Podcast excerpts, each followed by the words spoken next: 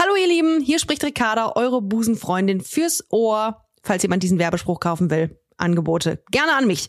Ich spreche heute mit einer fantastischen Frau, die selber von sich sagte, sie sei ein bisschen über 39 und ein bisschen unter 1,40 Meter. Nidia Lagrande ist heute bei mir zu Gast. Sie ist Moderatorin, Bloggerin, Poetry Slammerin, Podcasterin und sehr viel mehr. Ich spreche mit ihr heute unter anderem über ihre Kleinwüchsigkeit und wie sie mit unangenehmen und übergriffigen Fragen fremder Menschen umgegangen ist und umgeht, wieso es nach wie vor wichtig ist, über Behinderungen zu sprechen und wieso die Tagesschau unbedingt mal ihre Besetzung überdenken sollte. All das und noch viel, viel mehr jetzt bei Busenfreundin. Und noch was in eigener Sache. Am 14. Februar ist Valentinstag. Wie letztes Jahr gibt es bei Busenfreundin aus diesem Anlass eine Spendenaktion, die sich Spenden statt Blumen nennt. Oder wie Smiley Cyrus in ihrem neuen Song Flowers sagt, I can buy myself flowers. Ihr wisst schon. Vom 14. bis 21. Februar gehen 100 Prozent der Einnahmen aus dem Busenfreundin-Shop an das Frauenberatungszentrum Köln. Das Frauenberatungszentrum berät Frauen in Krisen und Konflikten bei Gewalterfahrungen und häuslicher Gewalt. Darüber hinaus leistet das Zentrum Präventions- und Öffentlichkeitsarbeit zum Thema Gewalt an Frauen. Wenn ihr jetzt mitspenden wollt, dann geht einfach auf www.busen-freundin.de slash shop und kauft, was das Zeug hält. Jeder Cent zählt. Vielen, vielen Dank und jetzt geht's los mit Busenfreundin, der Podcast. Busenfreundin, der Podcast mit Ricarda Hofmann.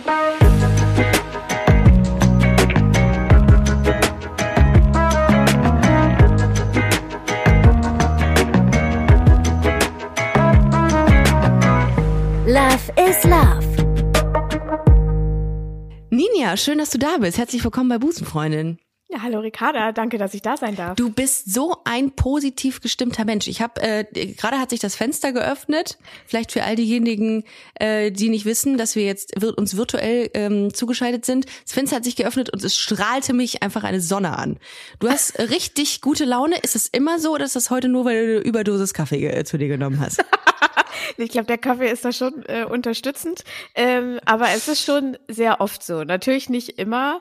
Äh, aber ich weiß nicht, ich habe irgendwie, ich habe das früher immer gemacht. Ähm, da habe ich mir, wenn ich so anstrengende Tage vor mir hatte, das ist super cheesy, habe ich mir so abends kleine Post-its geschrieben und da selber drauf geschrieben, äh, liebe Ninja, dein Tag wird toll, äh, die Klausur wird super oder irgendwie sowas, ja, das Vorstellungsgespräch wird ganz erfolgreich. Und dann habe ich mir die so an meinen Nachttisch äh, geklebt. Heute mache ich das nicht mehr, aber tatsächlich, wenn ich dann so früh morgens wach werde, ähm, dann denke ich, dann habe ich diese Gedanken oft, dann zwinge ich mich, klingt strange, zu, zu denken, das wird ein guter Tag, ähm, das wird, du wirst das alles hinkriegen, es wird stressfrei und dann gehe ich schon, obwohl ich mich dazu gezwungen habe, das zu denken, wirkt es trotzdem Ist so positiv in den Tag rein. Ist das so? Ja, Krass. bei mir funktioniert das. Okay, ähm, weil äh, ich frage mich nämlich immer, ist das eine unterbewusste Sache oder ähm, oder wirkt das wirklich? Weil ich habe, es gibt ganz viele Leute, die sagen sich in den Spiegel, du bist gut so wie du bist, und dann belächle ich das lang, man- manchmal und denke mir so, ja, aber die haben den Vorteil, dass sie es wahrscheinlich dann verinnerlichen und wirklich denken, dass sie gut, also das so fühlen und sich auch so geben nach außen. Ich habe das noch nie gemacht und ähm, ja, Ja, ich habe das tatsächlich, äh, also nicht in den Spiegel, aber äh, schon so ähm, vor wichtigen Jobs oder so, bevor ich auf die Bühne gehe, äh, mache ich das auch, dass ich so ganz in mich gehe und sage, ähm, du bist ruhig, weil ich oft, wenn ich aufgeregt bin und die ersten 30 Sekunden auf der Bühne bin, Schlimm. sehr schnell rede. Schlimm, ich rede ich ja ich generell schnell und dann rede ich noch ich, schneller. ich auch. Ich da auch. musst du noch irgendeinen wichtigen Namen sagen, dann ist schon vorbei irgendwie. Äh, Und deswegen versuche ich dann wirklich so runterzukommen und zu sagen, du bist ruhig, du bist gut, du schaffst das und, und sowas. Also, Ja, ich atme immer. Ich atme, ich, ich atme Ja. ohne, ohne System. Ich atme einfach weiter. Und zwar so richtig tief. Und dann äh, immer kurz von dem Auftritt. Das ist auch, wie du sagst, die ersten 15, 30 Sekunden gruselig und dann wird man ruhiger und dann liebt man es auch auf der Bühne. Ne? Geht's dir da ähnlich? ja. Dann ist man einfach da, wo man, wo man hin, hingehört, gefühlt. Genau, Ja. ne? Also wenn du dann so diese 30 Sekunden überlebt hast, dann ist auch die Aufregung komplett weg. Ja, ne? Das kennst total. du wahrscheinlich auch. Ja. Und aber ohne Aufregung, das hatte ich auch schon, wenn mir Sachen nicht so wichtig waren, dann ge- geht's gar nicht. Wie ist Absolut, das- dann wird's schlecht. Ja. Dann wird's schlecht, Ja. weil, du's, weil, weil du wahrscheinlich irgendwie äh, denkst, kein Problem für mich. Wird ja eh gut. Und dann wird's nämlich kacke. Und das darf, Ja. da muss man auch wirklich mit dieser Demut dann auch immer da dran gehen und äh, finde ich persönlich und immer sagen, ey, das ist eine Chance, das ist cool. Die Leute haben dich eingeladen, das weiß ich dann auch immer sehr wertzuschätzen und dann nehme ich das immer, ist das alles immer sehr ja wertig und äh, da bin ich halt aufgeregt einfach. Ja. Ninja, du ähm, bist vieles. Du bist Schriftstellerin, hatte ich im Intro eben schon gesagt. Du äh, bist Bloggerin, du bist Slam-Poetin, du bist Moderatorin, du bist gut gelaunt. Ähm, du hast so viel, was du machst. Das ist mir aufgefallen in meiner Recherche zu dir. Und da habe ich, du die, da habe ich gedacht, ähm, das ist ja so eine richtige, so eine, so eine richtige coole Antwort auf äh, die Erwartungshaltung, die wahrscheinlich kleinwüchsigen Menschen entgegengebracht werden. So nach dem Motto, du bist, äh, du bist kleinwüchsig, du kannst weniger. Und du sagst so, indem du unfassbar viel machst, Bullshit, was ihr da sagt. Das war das Erste, was ich so gedacht habe, weil ich gedacht habe, ge- geil, was sie alles macht. Ähm, wirst du das oft gefragt, kannst du das denn alles so vereinen mit äh, dir und äh, deiner, ähm, deiner Größe? So blöd das klingt? Äh, ja, tatsächlich, da, das wurde ich früher oft gefragt. Äh, inzwischen nicht mehr so, vielleicht auch, weil es irgendwie jetzt so, weiß ja nicht, auf eine Art bewiesen ist, Mhm. weil ich ja überall schon aufgetaucht bin, gefühlt. Ähm, äh, natürlich kommt bei mir dann noch auf die Frage, äh, wie machst du das alles von der Zeit her mit Kind und Familie und Reisen und hier sein und da sein? Äh, ähm, das ist oft eine Frage, aber äh, mit der Größe oder mit der Körpergröße. Ich hatte eine Situation, ähm, da habe ich eine Veranstaltung moderiert. Das war eine, ja, wie so eine Ausstellungseröffnung für Künstlerinnen und Künstler mit Behinderung, die da auch ausgestellt haben, ähm, ihre Werke, also so äh, Skulpturen und, und Mhm. Gemälde und so. Und da kam eine Frau, die auch eine äh, sichtbare Behinderung hatte, auf mich zu und fragte mich, äh, wie ich denn dazu käme, hier heute zu moderieren. Und dann habe ich gesagt, das ist mein Mit Job. dem, mit, der, mit dem Zug? Ja, Da- genau. da nee, also ne, sie, sie hatte schon die Intention der Frage wurde dann klar, weil ich gesagt habe, das ist mein Job, damit verdiene ich mein Geld. Und dann hat sie mir dazu gratuliert, weil es eben nicht selbstverständlich ist, dass Leute mit äh, Behinderungen ähm, diese Räume einnehmen und, und Ja. Geld dafür bekommen. Ne? Also sie dachte, die haben sich jetzt random eine Person gesucht, die halt, weiß ich nicht, kleinwüchsig oder so ist und die auf die Bühne gestellt, damit es inklusiver ist. So, Ja. das gibt es. Ne? Also Ja, da Ähm, kommen gleich noch zu, zu den Fragen dazu. genau. Mhm, ja. Genau. Und, äh, und, und sie fand das halt spektakulär, äh, dass ich das irgendwie gemacht habe. Und da wurde mir nochmal bewusst, ähm, wie, ja, ich weiß nicht, nicht besonders, aber was das noch für eine Ausnahme leider immer noch ist, ähm, dass ich sag mal Menschen wie ich äh, oder oder so äh, solche Sachen machen. Ich habe eine, äh, die kennst du sogar, eine sehr gute Freundin, äh, die Anna, die Fotografin. Ja, Spindeldreier. Grüße Oh, genau. an dieser Und- Stelle. Genau. Ja. Und die wird auf jeder Veranstaltung, wenn sie äh, fotografiert, gefragt, ob sie das auch professionell macht. Wow, das ist, das ist, Ne? das ist so und das ist genau das, was du meinst, so dieses Ja. Zutrauen und so. Ja, also, total. Da müssen wir immer noch durch. Ich habe das, ich habe die schlimmsten Dinge gelesen. Ich habe ähm, viele Artikel zu dir gelesen und auch Interviews. Und äh, das, was mich am meisten schockiert hat, war tatsächlich, dass Leute, ähm, dass Leute deinen Kopf getätschelt haben in der Vergangenheit. Ja. Das Und da habe ich gedacht, äh, da weiß ich gar nicht, wo ich anfangen soll. Und dann dachte ich mir so, ähm, ich, äh, wie geht man damit um? Man ist ja erstmal in dem, als das das erste Mal passiert ist, da, da, da hast du ja wahrscheinlich überhaupt nicht mit gerechnet und weißt auch gar nicht, was soll ich, was, wie sagt man jetzt, Entschuldigung, das geht hier mal gar nicht. Ähm, was, wie hast du da reagiert da drauf? Also ehrlich gesagt, ist mm, so ein richtiges erstes Mal habe ich nicht mehr im Kopf, weil das ja schon gemacht wurde, als ich auch ein Kind noch war. Ne? Ich ähm, äh, weiß, dass äh, ich hatte dann auch früher noch so krasse äh, blonde Locken und so und ähm, dann haben mir die Leute immer den Kopf getätschelt oder auch da reingefasst und dann hat meine Mutter natürlich immer gesagt, ähm, soll ich Ihnen auch in die Haare fassen oder lassen Sie das bitte, ne? Das ist aber süß. hat auch mal Ja. eine gefragt, ob die Locken echt wären. Da war ich so vier oder so. Und hat meine Mutter gesagt, nein, die hat eine Dauerwelle. so was halt. Ähm, aber so bewusst, dass ich das bewusst mitkriege und eben Ja. auch äh, quasi für mich selbst spreche, das ist immer unterschiedlich, wie ich damit umgehe. Also es passiert wirklich in regelmäßigen Abständen und auch immer noch und ganz viele Leute können das immer nicht glauben. Ähm, Und es passiert mir oft in Situationen, wo viele Leute, also jetzt nicht so, ich stehe an der Haltestelle und jemand geht vorbei und tätschelt mir den Kopf, das nicht, sondern eben oft so auf Konzerten, Festivals, ähm, Partys, so solchen Geschichten. Und dann gehen Leute an mir vorbei äh, und tätscheln äh, mir den Kopf äh, und, oder und stoßen mit mir an oder so und ich kenne die halt nicht. Ricarda hält sich die Hände vor die Augen. Wow. Das ist so, das ist schon, wenn ich mir das anhöre, tut mir das total leid, weil Ja. es einfach so dermaßen übergriffig ist und ähm, respektlos einfach. Also meine Lieblingsstrategie ist, die Leute zu fragen, warum sie es gemacht haben. Ähm, weil wenn Dann sie dann selber das Nachdenken. erklären müssen, Ja. dann kommen sie ins Nachdenken. So. Ja. Da, aber, aber dafür habe ich halt auch nicht immer, weiß ich nicht, die Lust oder, oder Kraft oder so. Äh, manchmal sind noch andere Leute dabei. Ähm, ich bin ja nicht immer ständig alleine auf Konzerten und so. Äh, aber zum Beispiel mein, äh, mein Mann sagt da nicht oft was, weil er halt denkt irgendwie, ja, das wird sich schon selber regeln. Außer ich gebe ihm irgendwie einen bestimmten Blick, dann würde er vielleicht fragen, irgendwie, was soll das oder so, ne? Ähm, manchmal reagiere ich gar nicht. Ähm, zum Beispiel, wenn es sind oft Männer, die das machen, ähm, wenn es Männer sind und wenn sie dann zu dem Zeitpunkt schon sichtbar betrunken sind, weil ich dann die Erfahrung gemacht habe, dass das auch aggressiv werden kann. Mhm. Ähm, und manchmal sage ich halt einfach, ey, es war nicht cool, lass es bitte sein. So, da Mhm. muss ich immer so ein bisschen einschätzen, wie mein Gegenüber so drauf ist. Mhm. Ja, Das ist schon krass eigentlich. Ich hatte ähm, im Rahmen meiner Tour letztes Jahr hatte ich ähm, Luisa Laudace als äh, Gästin bei mir auf der Bühne, was Ja. super schön war.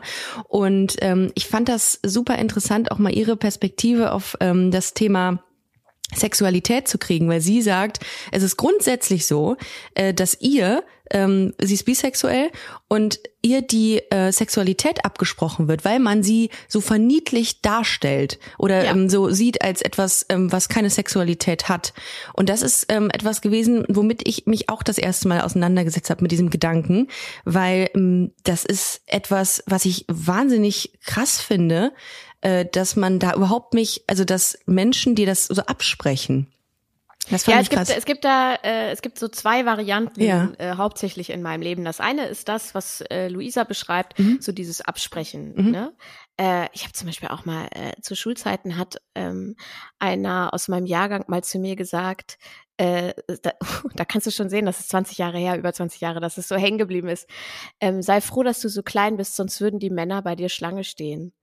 Und an dem Satz war so viel falsch, weil äh, erstens, also will ich, dass Männer bei mir Schlange stehen? Nur Männer? Wer, also woher weißt du, ja? ja. Dann, äh, und dann halt so, also dadurch, dass du so klein bist, bist du halt total uninteressant. Und das Mhm. war ja eh schon so ein Struggle, den ich vor allem in der Pubertät immer hatte, ja. Also ähm, äh, alle finden Partnerinnen und Partner, Mhm. wie ist das bei mir und so. Das hat sehr lange gedauert, da auch mit mir selber ins Reine zu kommen irgendwie. Äh, also dieser Satz ist sehr, sehr hängen geblieben, so dieses Absprechen und auch wirklich teilweise schamlose Fragen, funktioniert das? Äh, kannst du Sex haben? Äh, wie hast du Sex? Wie kannst du schwanger werden? Und so weiter. Ne? Krass. Und das andere ist so dieses, ähm, ich, ja, ich nenne es mal exotisieren. Also so, Ja. äh, ich hatte noch nie was mit einer Kleinwüchsigen äh, und deswegen finde ich dich gerade geil. So dieses so, ne? Das, das hatte ich, habe ich auch die Erfahrungen gemacht. Ich so. habe äh, im Podcast 1000 erste Dates mit einer kleinwüchsigen Frau gesprochen, die gesagt hat, sie würde fetischisiert werden. So, ich hoffe, ich habe das richtig Ja. ausgedrückt. Gibt Janina, wir kennen uns alle untereinander. natürlich wie die wie, wie die Lesbe, wie die Lesbe. Die kennen sich auch alle untereinander. Äh, und genau, und Janina hat das erzählt und hat dann äh, und da- das hat mich richtig schockiert, weil sie auf einem Date mit einem Mann war, der gesagt hat, ja, ich habe mir dich genau ausgesucht, weil ich das ganz interessant finde und ähm, ähm, ja möchte das mal ausprobieren mit einer kleinen wüchsigen Ja, Frau. Boah, da habe ich genau. auch gedacht, das ist das sind diese zwei Extremer und äh, das fand ich krass, das stimmt.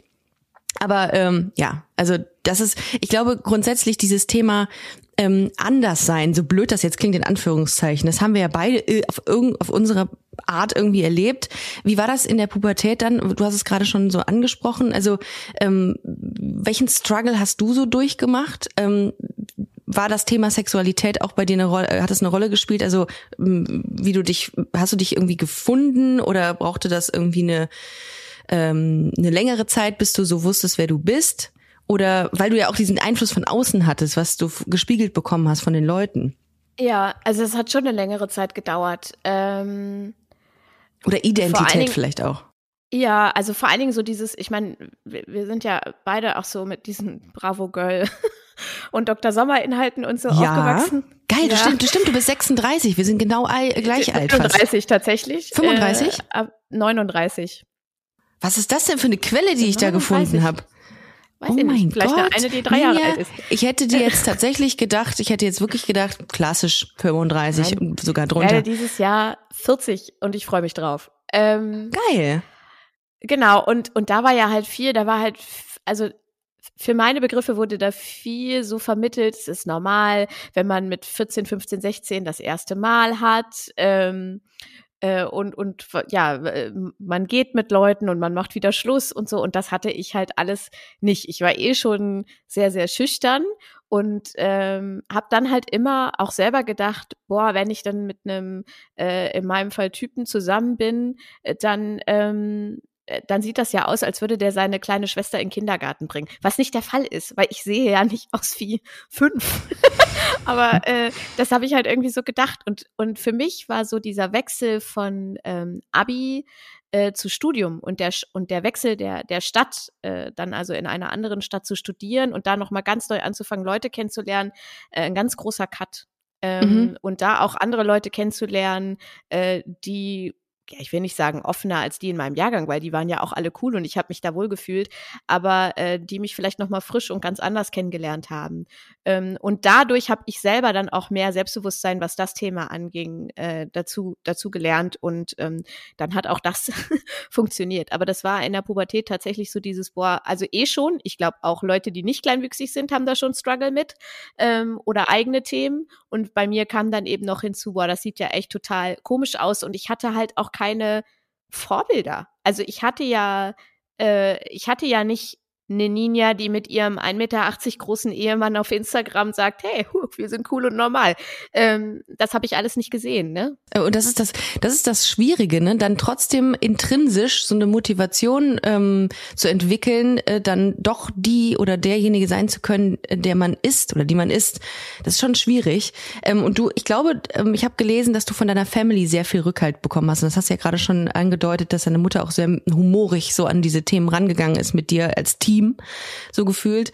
Ähm, was würdest du den Leuten raten? Ich meine, es gibt mit Sicherheit auch viele, die vielleicht nicht so ein Glück haben, dass sie ähm, in einer Familie aufwachsen, dessen oder deren Gefüge so stark ist, deren Bindung so stark ist. Ähm, ich würde sagen, sucht euch Gleichgesinnte. Also ich war immer die Einzige, die in irgendeiner Form anders, in Häkchen hast du schon gesagt, aussah. Ja. Also die, die äh, kleinwüchsig war, ich war auf einer Regelschule, ich war da die Einzige, die äh, eine sichtbare Behinderung Was ist eine äh. Regelschule?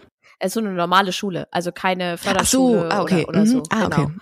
Ähm, und äh, und- ja, und hatte auch in meinem, war, es hat sich einfach so entwickelt. Also ich hatte keine anderen Leute und das kam dann erst so äh, mit dem Internet und Blogs und dann andere Leute finden, die, denen es ähnlich geht, die ähnliche Erfahrungen gemacht haben. Das tut gut. Und ähm, ich würde, ich habe damals für mich gesagt, ich bräuchte das nicht, aber ich würde heute allen vorschlagen, ähm, über so Vereine zu gehen. Also in meinem Fall gibt es zum Beispiel den Bundesverband der Kleinwüchsigen mit Familien. Äh, und da war ich, da war ich schon lange erwachsen, das erste Mal mal bei einem Jahrestreffen. Ähm, und habe mich dann abends auf der Tanzfläche habe ich so gedacht, hä, was ist hier, irgendwas ist hier anders und ich hatte einfach keine Hintern und Arme im Gesicht. Ja, also ich war da dann eine von den von den größten und konnte auf einmal gucken, so gucken und sehen und Leute sehen beim Tanzen. Das ist ein weird, total lustiges Bild eigentlich, wenn ich mir so vorstelle, dass Ja. du keine Hintern und Arme im Gesicht Ja, hattest. ne, aber das Ei. war so, das war so ein totaler Moment, wo ich so dachte, ach krass, und es war halt einfach schön, äh, sich mit Leuten auszutauschen, äh, die in vielerlei äh, Hinsicht ähnliche Erfahrungen gemacht haben. Ähm, und die ja auch nicht alle immer, das war da auch klar, die gleiche Meinung zu jedem Thema haben müssen, äh, aber einfach mal so viele auf dem Haufen zu sehen, von denen man sein Leben lang um sich herum eigentlich niemanden gesehen hat. Ähm, das war total schön und das würde ich äh, jeder und jedem raten, äh, sich so einen Anschluss zu suchen ähm, und zu schauen, wie man sich da austauschen oder fortbilden kann.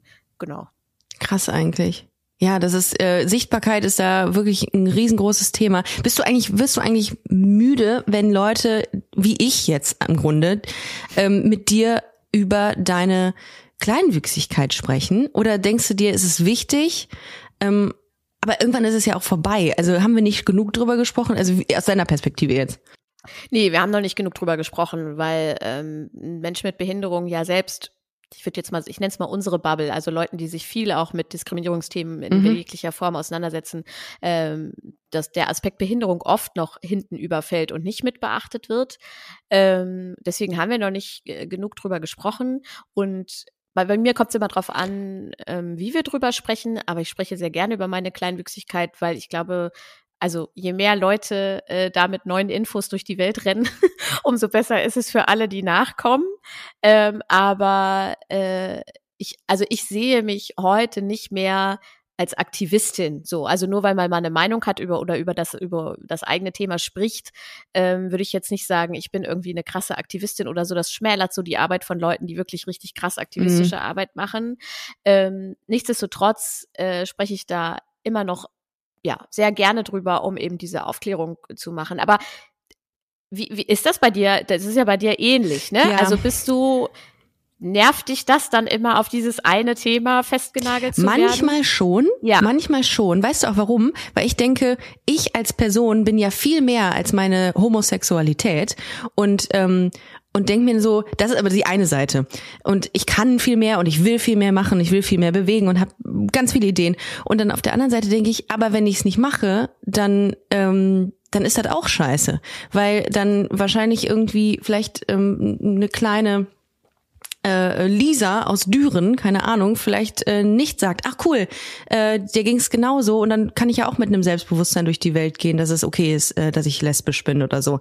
Ähm, da bin ich so ein bisschen zwiegespalten, weil das natürlich, das wird, das wird dir wahrscheinlich auch so gehen, du ständig darüber redest. Seit fünfeinhalb Jahren rede ich über Homosexualität. Ähm, und irgendwann hat mir mal jemand gesagt, wenn es dich anfängt manchmal zu nerven, dann kommt das erst bei den Leuten an. Und die, das hat ja. mir viel gemacht, dass ich gesagt habe, ja gut, dann komm, dann noch die nächsten 50 Jahre, alles gut. So, aber klar, es gibt noch mehrere Facetten an mir als es das. Es gibt ja auch nicht also nicht nur Leute, die dann jeden Artikel und jeden Podcast mit dir oder mir ja. kennen und gehört haben. Ne? Also ich freue mich trotzdem umso ja. mehr dann auch mal über Anfragen, wo es dann eben gar nicht um die Größe geht. Ja. Ähm, mache aber bewusst auch gerne Sachen, wo ich vorher schon weiß, okay, da werde ich dann auch wieder ähm, irgendwie diese Aspekte erzählen. So. Und ich habe mir mal vor einiger Zeit habe ich mir so zur Aufgabe gemacht, ähm, dass das auffälligste an dieser Person oder das Thema nicht anzusprechen. Das habe ich mir so so also für mich habe ich das mal irgendwie ähm, wollte ich mich mal challengen. Und dann habe ich mit Phoenix in einem Podcast gesprochen und habe erst nach hab 45, stimmt, nach 45 Minuten ihre Transsexualität angesprochen. Und dann dachte ich so, oder Transidentität, Entschuldigung, ähm, und habe das extra gemacht, weil ich keinen Bock hatte, immer nur auf dieses Thema zu gehen. Und ich glaube, selbst Phoenix fand es verwirrend, dass ich, dass, dass das ganz kurz nur Thema war am Schluss. Aber ich finde es gut, weil am Ende des Tages ist das doch auch ein Training, zu sagen, ähm, das ist nicht nur dein ähm, dein dein USP. Du bist ja viel mehr als das. Darum habe genau. darum habe ich dich gefragt, ob ob du es manchmal ein bisschen nervig findest, weil du ja du du sprudelst ja auch vor Ener Energy. Und da denke ich mir so, ähm, da sind ja noch ganz viele Facetten neben der Tatsache, ja. dass du unter 1,40 bist. Ich finde es aber, also äh, ich finde die gute Mischung einfach mm, richtig. Mm, ja, ne? voll. Es ist dann so absichtlich, weil ja. man irgendwie Angst hat, jemanden äh, zu treffen oder zu verletzen. Dann heute zum Beispiel, heute Morgen war ich kurz in ja. unserem Supermarkt hier um die Ecke und die haben jetzt so Selbstbedienungskassen. Ja. Und die sind aber relativ hoch. Also man muss sich da, ich muss mich schon strecken, um dann da an diesen Bildschirm zu kommen. Ja. Und dann meinte die eine heute so, ah, wir haben eh schon überlegt, ob wir hier mal einen Fußhocker hinstellen. Äh, da kümmere ich mich jetzt mal drum. Und dann dachte ich so, ach geil. das war so, so nebenbei. Ja. Äh, aber so, das, da bin ich rausgegangen und gesagt, das ist für mich Inklusion, habe ich dann ah, gedacht. okay. Es ist, nicht so dieses, es ist so, nicht ihr fällt das auf, sie macht einen Spruch, sagt das. Ähm, sie hat dann irgendwie auch gesagt, ja, wir haben ja hier auch oft Kinder aus der Schule und so. Mhm. Wir stellen jetzt hier was hin, um das leichter zu machen. Ähm, und das wäre irgendwie besser gewesen, als da so verschämt daneben zu stehen mhm. und, und gar nichts zu sagen oder zu so nur so zu sagen, ja, ist ganz schön hoch, ne? so. das gibt's ja auch alles. Ich will, ich will da gar nicht, ich will mich da gar nicht irgendwie äh, besser darstellen, denn auch ich hatte Berührungsängste. Und ich weiß noch, ähm, als ich mit Anna gearbeitet habe, mit deiner Freundin, die auch kleinwüchsig ist, habe ich mir vorher ganz viele Szenarien überlegt, wie ich Anna begrüße, ähm, weil ich noch nie mit einer kleinwüchsigen Person zusammengearbeitet habe und habe dann totale Angst gehabt, was falsch zu machen. Und dann habe ich äh, die Kollegin äh, gefragt von ihr im Vorfeld, sag mal, wie, wie mache ich das? Und dann sagt sie, hä? Sei doch ganz normal. Und ich so, ah ja, okay, na gut. Und dann habe ich tatsächlich, ähm, musste ich mich da so wirklich reindenken. Und dann war Anna so nett zu mir und so entspannt, dass ich es komplett vergessen habe irgendwann. Aber das hat mir gezeigt, ähm, dass viele Menschen, glaube ich, mich eingeschlossen, sehr viel erstmal nachdenken und nichts falsch machen wollen und sich dann so verstellen und so verkrampft sind, dass das wieder total bescheuert ist Menschen gegenüber, ähm, die eine Behinderung haben oder kleinwüchsig sind. Ja, das und äh, von dem Gefühl bin ich auch nicht befreit. Ne? Also natürlich kann ich mich anderen Kleinwüchsigen gegenüber nennen wir es mal normal verhalten. Mhm. Äh, aber sicher gibt es Menschen, wo ich auch denke, oh, wie reagiere ich dann, wie mache ich das? Mhm. Äh, und dann auch irgendwie verkrampfe, weil ich die Situation irgendwie noch nicht kenne. Ja. So. Aber das ist genau, also was die Freundin oder Kollegin von Anna gesagt hat, äh, wirklich einfach versuchen, normal zu sein. Und was ich immer sympathisch finde, ist, dass auch dann findet wahrscheinlich auch nicht jeder und jede, aber dann auch einfach zu sagen, ey, sorry, ich habe mir so einen Kopf gemacht irgendwie. Ja. Äh, ist das okay, wenn ich, äh, wenn ich stehen bleibe, wollen wir uns hinsetzen oder so? Weil es gibt ja auch Leute, die sich dann so völlig unbequem hinhocken, um auf Augenhöhe zu sein oder so, ne? Ähm, ja. Und äh, das, nein, lass das sein. Ja. Das, das muss nicht sein. Aber es dann irgendwie anzusprechen, äh, finde ich auch äh, total sympathisch, weil das lockert bei mir natürlich genauso ähm, so die, die Atmosphäre. Ich glaube auch. Also ich glaube, das macht's äh, dann aus, dass man sagt, ähm, also ich könnte mir vorstellen, dass es dann für beide Seiten einfach viel entspannter ist, wenn man sagt, ey, sorry, Ninja, ich, ich weiß, ist es okay, wenn ich das mache? Und dann kannst du einem ja ne, einfach sagen, wie, wie, wie es cool ist und dann ergibt sich der Rest. So, kann ja, ich mir vorstellen. Genau. Ähm, es gibt, habe ich gelesen, 100.000 Menschen in Deutschland, die kleinwüchsig sind. Und es gibt so wenig Menschen in der Unterhaltungsbranche oder im Fernsehen, die das repräsentieren. Ich war ja auf Tour äh, mit Busenfreundin, um genau das Thema ähm, im Bereich der ähm, äh, der Queerness zu, äh, zu thematisieren und habe auch gesagt, ey, es gibt so viele lesbische Frauen in Deutschland und es gibt so wenig vergleichsweise relativ wenig äh, Frauen im, im TV und habe mich hab mich richtig reingesteigert, will ich fast sagen, habe ich geärgert. Wie ist das bei dir? Bei dir ist es ja noch mal drastischer, wenn du das so siehst. Wo sind die Repräsentationen hier im Fernsehen? Ja, das ist super drastisch. Also ähm, die einzige, die für mich irgendwie schon immer da war, äh, ist Christine Urspruch, die Schauspielerin, die unter anderem im Tatort die Pathologin spielt.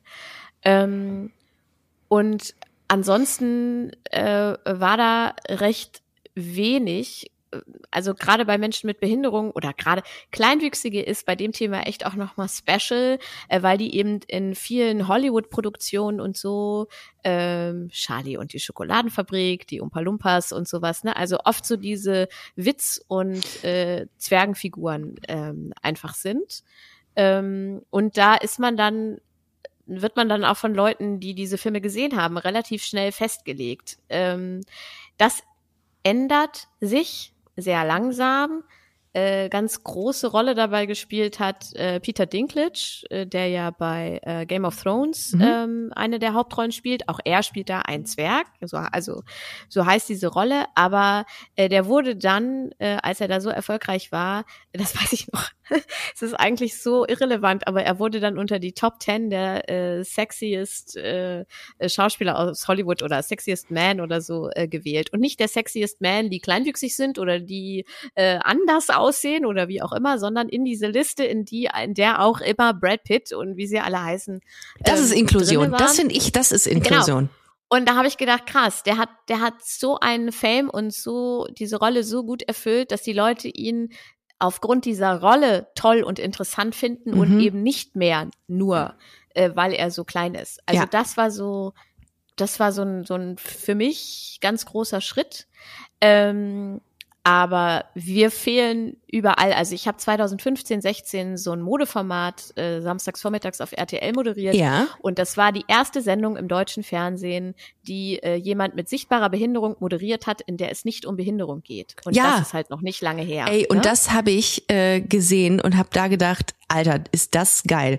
Sowohl vom Sender aus oder von der Produktionsfirma aus, ähm, als auch von dir Match äh, in Heaven, finde ich. Dass Ja. das, ich finde, das ist die gelebte Inklusion. Warum muss das zum Thema gemacht werden? Es gibt, du äh, bist ja fashion-affin und stehst für das Thema und das fand ich so geil, als ich das gelesen habe. Wir haben da auch echt gefühlt progressive Sachen gemacht. Also wir waren ja dann auch so Umstylings gemacht und dann hatten wir da so Kleiderstangen und ich hatte dann halt auch so einen Hocker, auf dem ich mich immer gestellt habe. Das wurde aber nicht kommentiert oder erklärt. Ne? Ich kenne das so, ähm, es ist oft bei den Öffentlich-Rechtlichen so, dass dann den, dem Zuschauer nochmal alles nochmal erklärt wird. Sie steigt auf diesen Stuhl, weil... Und auch wenn man da in den Talkshows zu Gast ist oder so, wird erstmal alles so von Du Grund auf. Bist kleinwüchsig, kommt dann genau. Ja, okay. genau. Ja. Du lebst also mit einer Frau zusammen. Ach, Ach. so. Ja. So, also so wird Ja. das dann immer so. Deswegen, das war, das war ganz toll und das, das fehlt noch viel mehr. Also Mhm. nicht nur in ähm, in Filmen und Serien und wenn in Filmen und Serien dann eben nicht nur, dass das so ein so ein Hauptthema ist. Man könnte ja auch einfach mal eine äh, kleinwüchsige Darstellerin haben, die die große Liebe sucht äh, und wo Ja. das natürlich eine Rolle spielt, weil es spielt in dem Leben eine Rolle, aber eben nicht die Hauptrolle und nicht mit so ähm, ja äh, lächerlich machenden Witzen oder so Mhm. Und aber auch, ähm, und das finde ich fast noch wichtiger, äh, in den anderen Formaten, in Informationsformaten, Nachrichten, Unterhaltungen, ähm, Ja, Das und fände ich so. toll, wenn es mal Da- eine, da, kleinwüchs eine kleinwüchsige Tagesschausprecherin gäbe. Das finde ich Ja. cool. Und es wird nie zum Thema gemacht, sondern sie macht einfach einen guten Job. Punkt. Ja, So, genau. das wäre geil. Also ich bin, ich, ich bin da. grad- ich wollte gerade also. sagen, ich liebe, liebe, liebe ARD, Hey, I'm Ryan Reynolds. Recently, I asked Mint Mobile's legal team if big wireless companies are allowed to raise prices due to inflation. They said yes. And then when I asked if raising prices technically violates those onerous two year contracts, they said, What the f are you talking about, you insane Hollywood ass? F- So to recap, we're cutting the price of Mint Unlimited from $30 a month to just $15 a month. Give it a try at mintmobile.com slash switch. $45 upfront for three months plus taxes and fees. Promo rate for new customers for limited time. Unlimited more than 40 gigabytes per month. Slows. Full terms at mintmobile.com.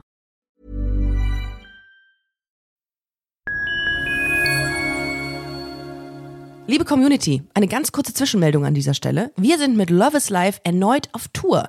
Miriam Boawina, Irina Schlauch und ich bringen zusammen ein bisschen Farbe in die Flinterwelt. Mit dem Love is Life Pride Special kommen wir am 29. Juni nach München in den Schlachthof, am 19. Juli ins Karlswerk nach Köln und am 1. August ins Übel und Gefährlich nach Hamburg. Eins meiner persönlichen Highlights wird die Live-Weltpremiere meines ersten Songs sein. Es wird weitere Highlights geben. Es wird lustig, deep und selbstverständlich seid ihr mittendrin. Love is Life Pride Special 2024. Tickets gibt's auf eventim.de oder in den Busenfreundin Show Notes. Wir sehen uns auf Tour und jetzt geht's weiter mit Busenfreundin, der Podcast.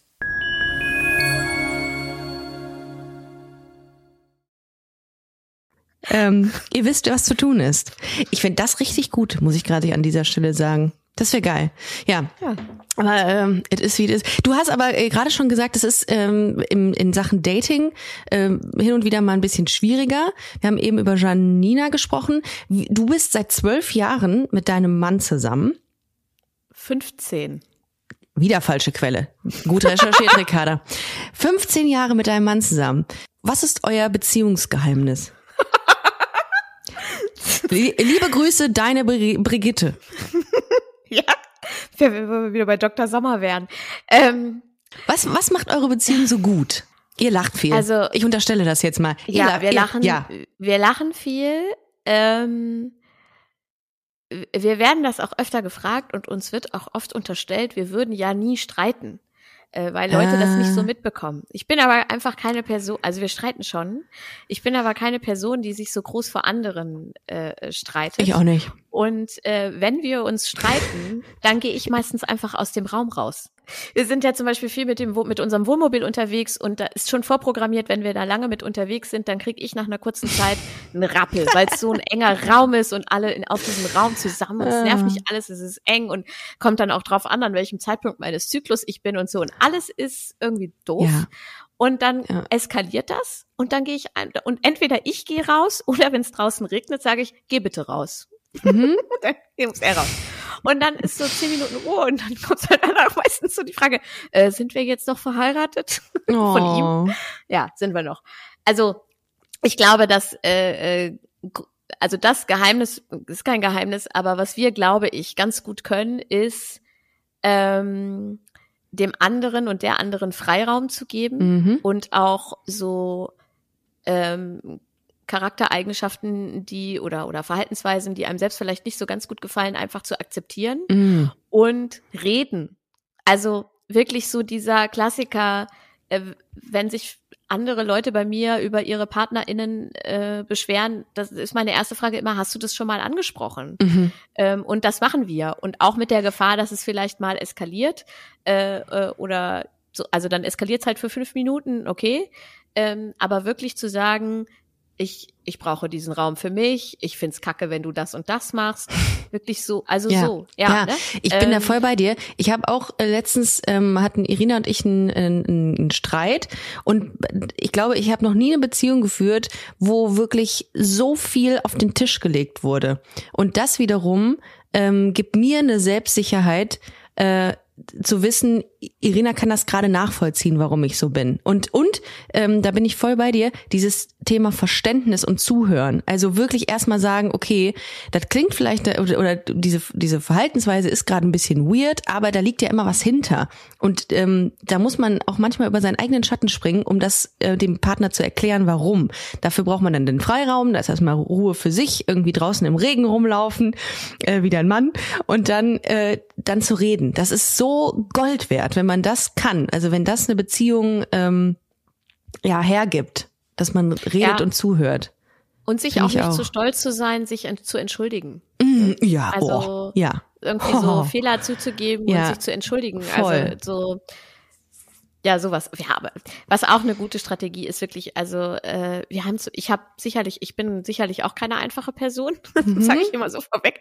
Aber äh, wenn hier irgendwas verschwindet und wir suchen irgendwas, oder sagen wir mal, mein Mann sucht was, ja, ähm, dann bin meistens ich schuld, wenn es erstmal weg ist. Ich habe das dann angeblich weggeschmissen, irgendwo hingeräumt. Wo hast du es hingeräumt? Krass, das es? ist eine Parallele Äh, zum, zu, zu Irina, die macht das auch immer bei mir. Also immer so Natürlich, erstmal wir waren's. Schuldzuweisung Ja. so. Und inzwischen ist halt wirklich so, wenn irgendwas, wenn schon irgendwas aufkommt, dass ich dann sage, ah, ich habe keine Ahnung, aber ich war es bestimmt wieder. Und am Ende war ich es halt nie.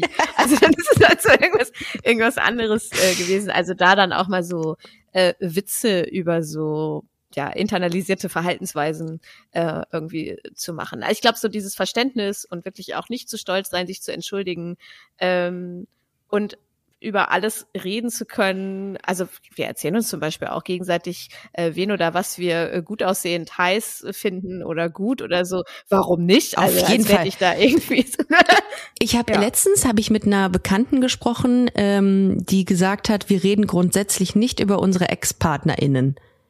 Und da habe ich gesagt, was? Wieso denn nicht? Also es ist ja Teil eures Lebens. Darüber reden Irina und ich ganz häufig. Wie ist das bei euch?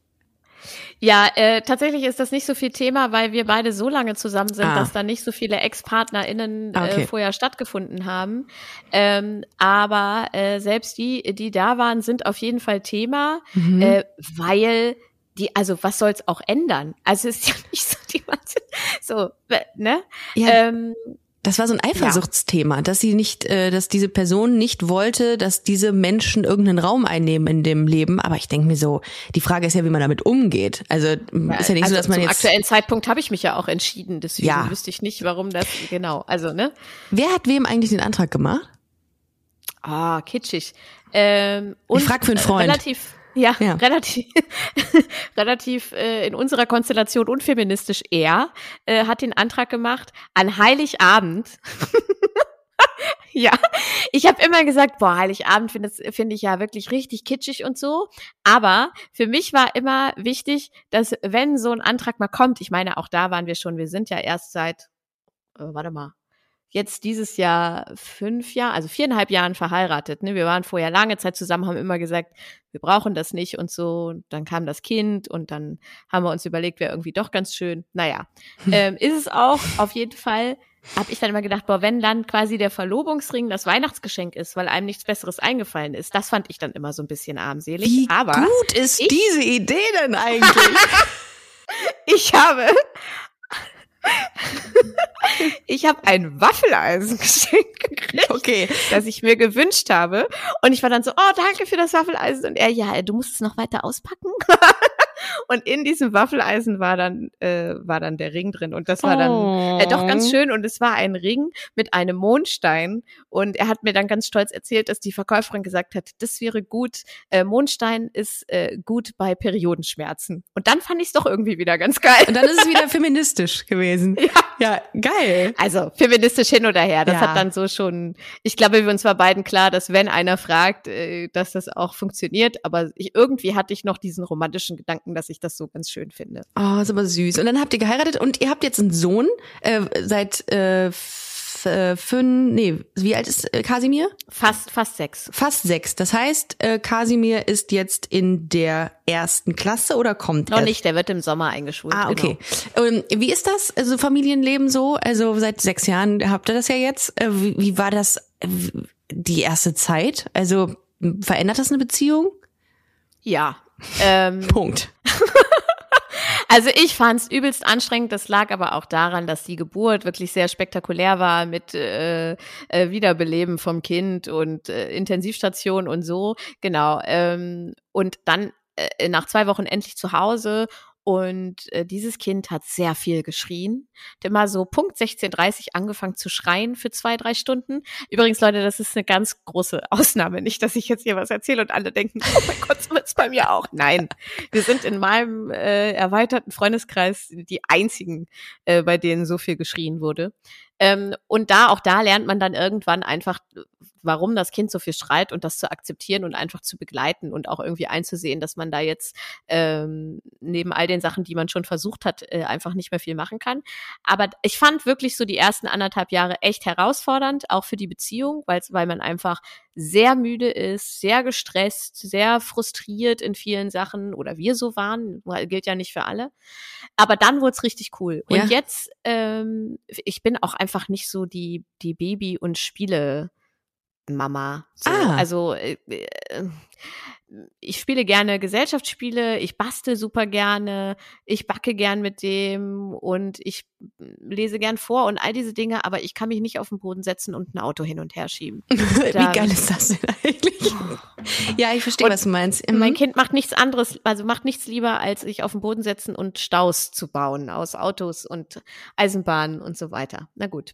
Ähm, und das ist einfach natürlich, ist eine Herausforderung, weil man in vielen Bereichen gucken muss, wie teilen wir uns auf? Ne? Also äh, wer arbeitet wie viel, wer macht wie viel im Haushalt, wer ähm, kann wann betreuen. Und äh, das haben wir so ganz gut hingekriegt. Ich glaube, unser Vorteil war da aber auch, äh, dass ich schon, bevor wir ein Kind hatten, relativ wenig im Haushalt gemacht habe. äh, und Christoph einfach sehr gerne kocht äh, und jeden Abend äh, kocht und so und auch als Lehrer einen vernünftigen Beruf hat mit geregelten Arbeitszeiten. Mhm. Ähm, da sind wir sehr privilegiert, dass wir uns da so äh, gut aufteilen können. Aber nichtsdestotrotz gibt es auch hier natürlich Diskussionen mit, äh, ich habe letztes Mal und du bist immer weg und, und so. Also das haben wir auch. Ist es denn eigentlich so, dass äh, Leute auf dich zukommen und sagen, wie ist das denn, als kleinwüchsige Frau ein Kind zu kriegen? Ja. Ja, ne? Oder äh, dass sie halt fragen, ob das mein Kind ist äh, oder wie die Geburt war Weil das oder wie groß der Vater ist. Ich wurde immer von einem Mann angesprochen. Äh, ja, und wie groß ist der Vater? Ist der wenigstens groß? Das sind genauso Übergriffe. Ich erzähle es jedes Mal so gerne. Das ist genauso übergriffig, verhält sich genauso wie ähm, die Aussage, die mal Maren Kräumann entgegengebracht wurde. Äh, Frau Kräumann, warum sind Lesben eigentlich immer so hässlich? Das What? sind ich finde es persönlich so unfassbar übergriffig, dass ich schon wieder lustig finde. Und das ist, äh, das reiht sich da ein, finde ich. War Ja, der Vater dann wenigstens, äh, was hast du gesagt, Absurd. normal? Wenigstens groß. Wenigstens ist groß. der Vater wenigstens groß. Genau. Also die Fragen, die natürlich und die ich mir auch teilweise selber gestellt habe, ist natürlich auch einfach so, was so mm, das Praktische angeht. Ne? Also kann man das Kind, mein Kind kann sehr gut laufen und sehr viel, weil ich kann kein Lastenrad fahren. Das Mhm. gibt's nicht in meiner Größe. Und mein Kind muss dann eben selber Rad fahren. Der liebt auch Radfahren oder zu Fuß gehen. Der wandert mit uns kilometerweit. Der musste als allererster im Kindergarten die Treppe alleine hoch und runter gehen, einfach weil es nicht anders ging. So. Ähm, und dann hatte ich mir natürlich Gedanken gemacht, boah, was mache ich, wenn, wenn der größer und größer wird und schwerer und der weint und äh, kann ich den dann auch auf den Arm nehmen? Und äh, dann hat mir ähm, ne, tatsächlich jemand aus diesem äh, Bundesverband, den ich schon erwähnt habe, äh, eine Psychologin, die da forscht und es gibt so zu kleinwüchsigen Müttern wirklich einfach fast gar nichts an medizinischer Forschung. Äh, und die hat gesagt, naja, ähm, andere haben mir erzählt, man kann sich ja auch einfach hinhocken auf dem Boden. Also man muss das Kind ja nicht hochheben. Man sitzt dann gemeinsam auf dem Boden. Ah. Und da dachte ich, ah, Ah, das geht ja auch, natürlich. äh, wow. so, genau. Es kann so Äh, einfach sein, eigentlich. kann so einfach sein. Und dem Kind, ganz ehrlich, ist es ja völlig wurscht, weil es kennt's ja nicht anders. Also jetzt, ne, so dieses letzte halbe Jahr geht das so los, dass dann eben auch Fragen aus dem Kindergarten kommen oder dass er für sich feststellt, äh, Papa ist groß, ich bin klein, Mama ist auch klein, äh, oder dann er, er auch dann, Papa, Mama kommt da eh nicht dran oder sowas, ne? Aber das ist halt einfach total normal alles so. Es ist ja nicht, dass das irgendwie also auch für die, auch für die Freundinnen und Freunde im Kindergarten kommt natürlich die Frage, äh, warum bist du so eine kleine Mama? Aber das hat eine andere Wertung, als wenn Leute sagen, äh, guck mal, die ist ja klein. Mhm. Weil sie, sie informieren sich ja nur. Also Mhm. es ist ja noch nicht so dieses Stimmt. negative, haha, du bist klein, sondern die wollen einfach nur wissen, okay, meine Eltern sind sehr groß, äh, warum ist deine Mama so klein? Und dann sich irgendwie ihre Welt so einsortieren. Und das finde ich äh, total in Ordnung. Wa- Ja. Was ist eigentlich der elementarste Wert, den du in deiner ähm, Erziehung Kasimir mitgibst? Ja, auch wenn es sehr anstrengend ist für uns als Eltern, äh, finde ich es am wichtigsten, äh, dass er in jeglicher Form für sich einstehen kann. Also seine Meinung äußert, sagt, wenn ihm was passt oder nicht. Ähm, äh, ist dann die Frage, wenn es ihm nicht passt, bei 0 Grad ohne Schu mit Schuhen rauszugehen, ob das dann okay ist oder nicht. Aber äußern kann man es ja. Das ist jetzt ein, ein, ein lustiges Beispiel, Mhm. ne? Aber ich meine, das eben, hat eben auch natürlich ernste Hintergründe. Einfach äh, für sich immer zu äußern, das denke ich darüber, das will ich und äh, das will ich nicht. Äh, Ninja, vielen, vielen Dank, dass du heute hier bei Busenfreundin warst. Hat mir sehr viel Spaß gemacht. Äh, ich habe viel gelernt und äh, das finde ich immer besonders toll an ähm, in, in solchen Episoden. Äh, wenn man mehr von dir erfahren will, einfach Ninja Lagrande äh, im, auf Instagram folgen. Genau. Da könnt ihr mal könnt ihr mal checken. Hast äh, Blog kann man äh, kann man auch ansteuern. Wie, wo wo ist der zu finden? ninjalagrande.de. So, das ist hätte ich jetzt auch mir auch einfach selber mal zusammenreimen können.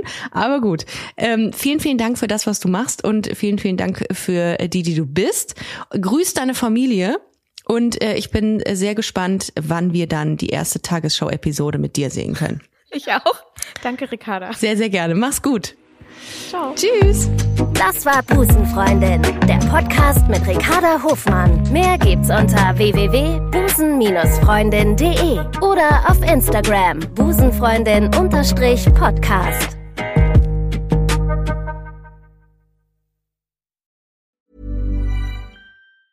Want to get a chiseled look in the jawline? Sculpt and shape your jawline with added volume from Juvederm Volux XC. Juvederm Volux XC is an injectable gel specifically designed to be robust enough to improve moderate to severe loss of jawline definition. And it is the first and only hyaluronic acid filler approved for the jawline. Add volume to your jawline for a chiseled look with Juvederm Volux XC. For important safety information and to find a licensed specialist, visit juvederm.com.